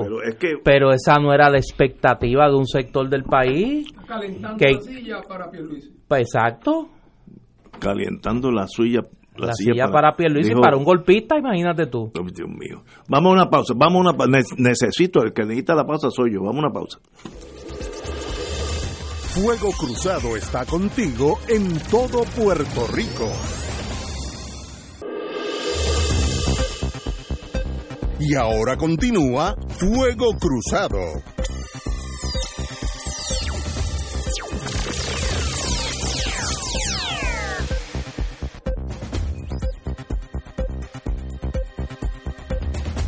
Ajá, compañero. Hoy una noticia que acaba de llegar y que nos llena de, profunda tristeza y de sorpresa. Es la muerte eh, esta mañana de un querido amigo, Enrique Fernández Toledo, Kiko Fernández Toledo, eh, ayudante por muchos años del congresista eh, Luis Gutiérrez, una persona eh, pues puertorriqueño que se mantuvo colaborando en la capital federal con todas las causas eh, buenas de este pueblo hasta hace unos días estuvo involucrado en una serie de talleres que se estaban celebrando en la capital federal ocupaba una posición importante en el Center for American Progress, un tanque de ideas vinculado al Partido Demócrata, eh, y estaba colaborando con varias iniciativas eh, de los sectores progresistas del país. Es una noticia que obviamente sorprende. Kiko era una persona relativamente joven, sesenta y pico de años veo que tenía.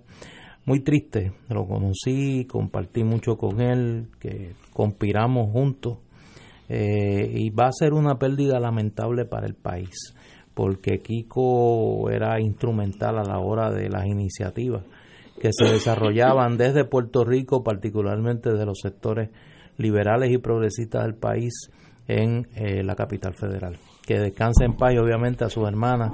Eh, mi abrazo solidario desde aquí a su señora madre y a toda su familia de más está decir, a mí también me toma por sorpresa, conozco, conocí a Kiko hace muchísimos años, eh, y, aunque sabía que, tenía sus problemas de salud a lo largo de los años, problemas cardíacos, pero, eh, pero, pero no, no sabía ni que había, ni, ni, ni, que estaba en una situación frágil, eh, pero en todo caso, pues claramente una pérdida eh, muy grande y, de parte mía, pues mi pésame a toda, a toda su familia. Me uno a los compañeros, yo no lo conocí como ustedes lo conocieron, lo conocí dos o tres veces en mi vida con, ¿cómo se llama? Gutiérrez, con, el Congressman Gutiérrez, eh, una persona muy fina, muy educada, así que que en paz descanse el Y un buen tipo. Eh, un buen tipo. Lo sorprendió, nos, nos sorprendió su muerte a la edad que tiene, que está 64 años tenía. Empezando a letear, como dicen. Y dirigía al momento de su muerte la iniciativa de política pública económica y alivio para Puerto Rico de, como señala el Center for American Progress, eh, vaya a, sus hermanas, a Liani y a Nidia, eh, las más sentidas, las más sentidas condolencias. Es una noticia triste, muy triste. Eh, hay una aquí que yo no entiendo, y me permiten los compañeros, tal vez sea que, que yo tuve problemas en aprendizaje. Para lograr convertirse en senador por acumulación del Partido Nuevo Progresista, el amigo William Villafañe no se desligará de su pasado junto al renunciante ex gobernador de Ricardo Rosselló, ahora donde, donde me confundo, y usará el escándalo de WhatsApp como su mejor carta de presentación. Fernando, explícame, porque yo no tengo la capacidad. No, no, pero acuérdate que... ¿Cómo va a ser su mejor carta? ¿Are you crazy? Bueno, tal vez sea yo. ¿eh? Eso yo no sé si es que lo citaron fuera de contexto. Eh, pero es que están ocurriendo cosas muy raras, esas vacantes que han ocurrido ahí en el PNP eh, ahora de momento esto es un carnaval de gente buscando llenar esa eso, que mucha gente está dispuesta eh, y yo creo que era como gente que era del entorno de Roselló y que ahora cuando la ida de Roselló le ha sacado la alfombra debajo de los pies muchos de ellos han encontrado que en vez de estar donde ellos querían estar que era en el mundo privado colaborando con el gobierno se han tenido que dar cuenta que esa posibilidad de colaboración, esas puertas se les están cerrando porque se están abriendo para otros. Y entonces ahora lo que le queda es la posibilidad de entrar otra vez, pero por la vía de la participación en la legislatura. Eh, pero francamente e, e, esa, e, esa conclusión de él de que su participación en el chat aquel que llevó a la destitución y a la y a la, y a la convicción de, de aquel juez que fue eh, tan eh, momentáneamente presidente de la Comisión Estatal Rafael Román eh, que, eh, ese comentario de él de cómo eso es parte de su currículum vita desde un punto de vista positivo es algo que a mí se me escapa. Cito de nuevo, porque de verdad que lo lo leí cuatro veces. Para mí, lo de WhatsApp no es una mancha, es una medalla Pero que llevo tú. orgulloso. Pero entonces el problema soy tú. yo. Yo estoy totalmente desvinculado de, de- de la vida. Pero t- tal vez sea yo. Señores, mire, lo mejor que puede pasar por WhatsApp, que la gente se olvide de eso. Pero tú has eso visto fue una cosa. son los otros candidatos. No, no sé, no, tal vez. No, no, pero es que... No, no, es que- no, Aquí no pero- está. No, estoy yendo. Es que me- me, me quedé con No que me digas una que medalla. tú no sabes, porque tú sabes que uno de los candidatos que ya dijo que estaba considerando radical para esa posición es Héctor Martínez. Héctor Martínez, sí. Por eso. Mire, y yo no te, no estoy juzgando a, a William Villafañe, quien no conozco, eh, por lo, lo, lo que yo conocía antes del WhatsApp, era una persona digna, podía ser gobernador de Puerto Rico. No, chico, pero por favor, no, que Ignacio. no, no, no lo conocía, lo veía No, en televisión, pero- hablaba, como decía Benny ¿Cómo Frankie. va a decir que, que podía Hablaba ser de gobernador de corrido. Puerto Rico, chico? No, no, no, La manera en no. que Ignacio ha votado. para Tú eres parte del problema. La manera en que Ignacio ha votado por gobernador es muestra de esa filosofía del de que cualquiera, cualquiera puede, ser. Él ha sido en eso Pues, consistente. Bueno, si tú votaste por Ricky, que votes por ese individuo no es nada. Yo he votado por todos los gobernadores PNP toda mi tú. vida, en línea. Eh, o Mi sea, única excepción fue David Noriega, mi única excepción. Que por ¿Cuántos única- de- Lo tuyo es un voto ex oficio. ¿Cuántos billones de deuda le ha costado tu voto al pueblo de Puerto Rico? Unos cuantos. Por eso. No, no, este, como decían, ¿Cuántos billones le ha costado? Como decían de Winston, they get carried away sometimes. Por eso. A veces se nos zafan del Mira, con Fortuño nada más. Sí, Fueron 17 billones. 17 billones. Suma, empieza a sumar. Pero, pero, pero, lo que donde yo me pierdo es, cito de nuevo porque el problema, como digo, yo tengo problemas de aprendizaje. Para mí lo de WhatsApp no es una no es una mancha, es una medalla que llevo orgulloso. Me gustaría si un día me encuentro con él en una barra, explícame cómo tú brincas de WhatsApp a una medalla que orgulloso. Eso es increíble. Eh, mire, eso fue un capítulo espantoso eh, donde unos nenes mequetrefes decían que fulanitas aquellas eran prostitutas y usaban la palabra diminutiva, más, más cortita, que el otro era unas cosas espantosas. Y de eso es la medalla del Congreso. Entonces, entonces, toda mi vida yo estaba, yo estaba equivocado. Es más, voy a, voy a ir a casa a botar las pocas medallas que tengo de la Guardia Costanera porque obviamente No, ya estaba, mismo va a estaba decir- mirando para donde no era. Pero a esa, a, a esa votación tú vas a ir. Sí, yo voy. Pero ya mismo alguien va a decir, No me asuste, no me asuste. ya mismo alguien va a decir que por Wanda Vázquez haber respaldado a la Junta y por Wanda Vázquez estar actuando prácticamente eh, en contubernio con la Junta de Control Fiscal, alguien va a plantear que hace falta un gobernador PNP que confronte a la Junta. Porque la posibilidad de que Pierluisi, que ya sabemos los vínculos que tiene con la Junta, llegue por encima de los hombros de Wanda Vázquez es real. Me gusta, me gusta. Ya verá. No, me gusta. Ya Es verá. normal que te estoy siguiendo, tiene hasta lógica. Y por ahí va a venir, eh, por ahí va a venir. Y van a criticar las marchas y van a decir, por culpa de los izquierdistas, por culpa de los comunistas, la agenda de Maduro y Carmen Yulín. Miren lo que pasó, se ganaron una gobernadora que respalda a la Junta de Control Fiscal. tenemos Cuando Ricky estaba ahí y enfrentaba a la Junta, eso no pasaba. Lo verá, y es que lo verá. todo esto que tú has dicho que se puede considerar negativo me hace a mí ciudadano pensar, ah, bueno, pues entonces el Partido Popular es la solución. Es que tampoco lo es. Mira, igual que Tú estás cuando... a, a la intemperie en el desierto del Sahara y caminando solo, pues Mira, igual sabes que ni para dónde ir. dijiste, cuando dijiste que Ecoeléctrica funcionaba con carbón, al inicio del ah, programa, es, es. están mezclando los dos issues. Es que aquí la, la magnitud de la corrupción cibernética de estos individuos.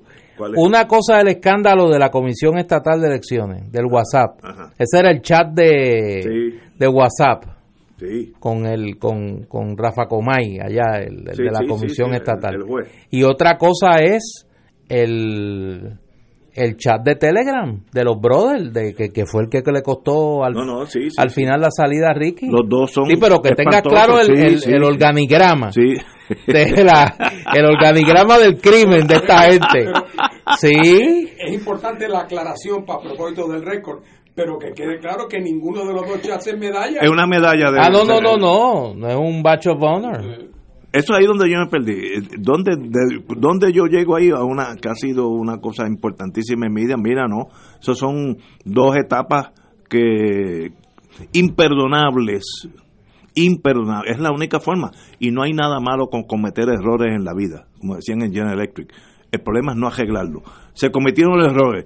Pero Yo, es que yo es no, no, hubiera- errores no y hubiera otra dejado. cosa es cometer delitos. Bueno, pero también errores, das delitos se mezclan. no, no, no, no, no, no. Matar a una persona no es un error, es un delito. Bueno, es un error que se convierte en un delito. Conspirar con un juez Es un delito. para que decida en favor de un partido político no es un error, es un delito. Es, está malísimo. Por eso. Eso no es un- una, una medalla del honor. Eso es.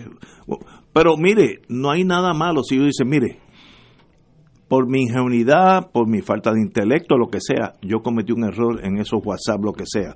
Me arrepiento cada día que me levanto por la mañana, me arrepiento. La gente se lo cree, asumiendo que es verdad. Mira, que dicen, hasta ahora, Qué la bueno. lista del PNP para el Senado. Héctor Martínez, Bueno, William, William Villafañe, buenísimo. Glorimari Jaime, aquella que era alcaldesa de, Ah, de- de Guayama, de Guayama. Guayama. Había un teniente de la policía que no sé ni cómo se llama, eh, que está aspirando al escaño.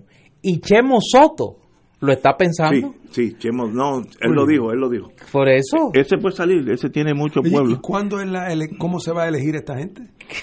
¿Cómo va a ser ese proceso? Tienen que decir. Primaria, primaria. Primaria en junio. O sea, No, no, no, primaria En junio. no, no van a ser antes. unas primarias adelantadas, sí, porque son una primaria especial. Ah, bueno, para de ellos mismos. las vacantes. Sí, sí, sí. Ah, que sí, sí, tiene Lo razón. importante es que tú, tú, tú no debes fallar ese día.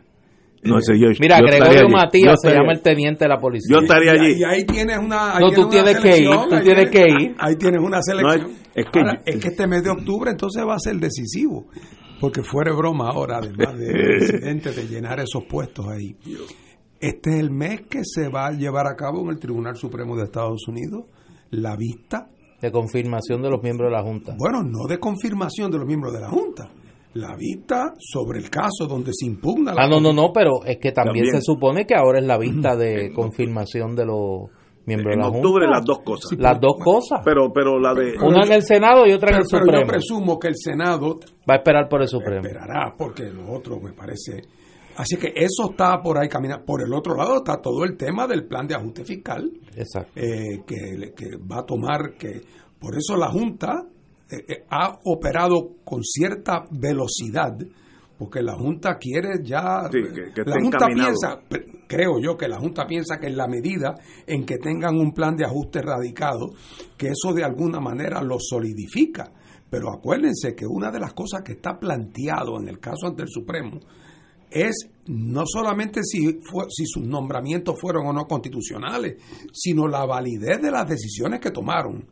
No solamente las que tomaron antes de que se declarara por el circuito que sus nombramientos habían sido inconstitucionales, sino las decisiones que se tomaron con posterioridad, Sí. una de las cuales sería este plan de ajuste fiscal. Sí, sí, sería todo nulo. Ah, ah, o- bueno, o, o sujeto a O- ratificación. sí, sí, sí. O sea que estamos hablando de que las cosas están muy, muy como, aquí hay como una gelatina.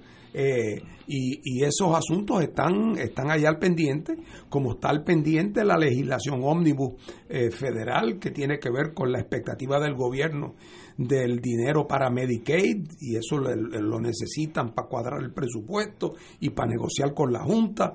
Eh, o sea que, que realmente aquí el plato está bastante lleno de aquí a las Navidades en términos, en términos políticos, independientemente ya de los asuntos internos de los partidos de la erradicación de candidatura y todo eso en diciembre que tiene su pequeño drama, pero que en el sentido más amplio de aquí vamos a ver actividad importantes, por no decir los famosos arrestos federales que han quedado como suspendidos. El Joker no ha Eh, jugado. el Joker no ha jugado, pero que también. eh, que vienen por ahí. que, Bueno, que todo parecería indicar que viene por ahí, habrá que ver qué, qué papeles suben. Mira, eh, Ignacio, para que vaya separando la fecha, ajá. la elección especial, que no es una primaria, es una elección especial, que va a celebrar el PNP para llenar las dos vacantes del Senado y la alcaldía de Barranquita, que Pero- también por, con la renuncia de ¿Será Paco del López. pueblo o de la asamblea? Eh, Pues no, si es del pueblo, yo voy. Es una elección especial Especial del pueblo que de Puerto todos Rico. pueden votar. un colegio en cada un par de Todos los colegios. PNP, todos los PNP. Sí, sí, PNP. el 10 de noviembre. A Eso ya mismo. Sí, mira, me hacen una pregunta aquí Ya, muy ya. pertinente dado tu, tu perfil de, de selección de candidatos. si el comandante Casilla, el coronel Casilla, no, el comandante era el otro, el del parque pasivo, aquel el de One Man, One Vote, ¿te acuerdas? Proud.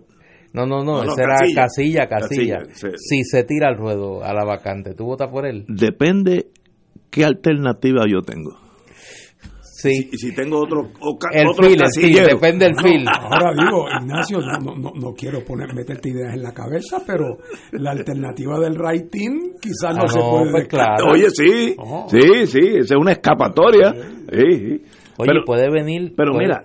Mira, yo estoy tan escéptico sí, yo no. a que viendo, no, yo estoy, mira, estoy en un momento crítico de mi escepticismo. A que a alguien se le ocurre un movimiento riding por Ricky Rosselló. No, digo, Ya lo verás. no. Esa apuesta la voy a ganar. Alguien va a empezar o, o Ricky o Beatriz Rosselló. Que uno de los dos debe ocupar la vacante. No, no es que eso no se resignan. Ahí hay una gente que no se resigna a perder el poder, por efímero que sea en la colonia. Pero eso le hace daño al partido porque eso es un voto menos estadista que se va para otro lado. Así que eso no, no, no es Oye, y ahorita hablábamos del PIB, antes de irnos a la pausa, en el chat, eh, en el podcast del periódico Metro, el amigo y hermano Juan Dalmau, estábamos hablando de él, fíjate, anunció que va a aspirar o a la gobernación o al Senado por el Partido Independiente. de Bueno, buen candidato. O se queda en el Senado o aspira a la Muy, gobernación. muy buen por candidato. Oye, No vamos a poner en una posición incómoda a nuestro compañero de panel para que no tenga que revelarnos fíjate, yo sé por quién él va a votar. secretos de la nomenclatura, pero Pero no, es un candidato exquisito, de first class, yo de primera clase. Juan es mi pana y yo Mira, y creo que ha hecho un gran no. trabajo en el Senado. País no, Yo creo que no, de primera, de primera.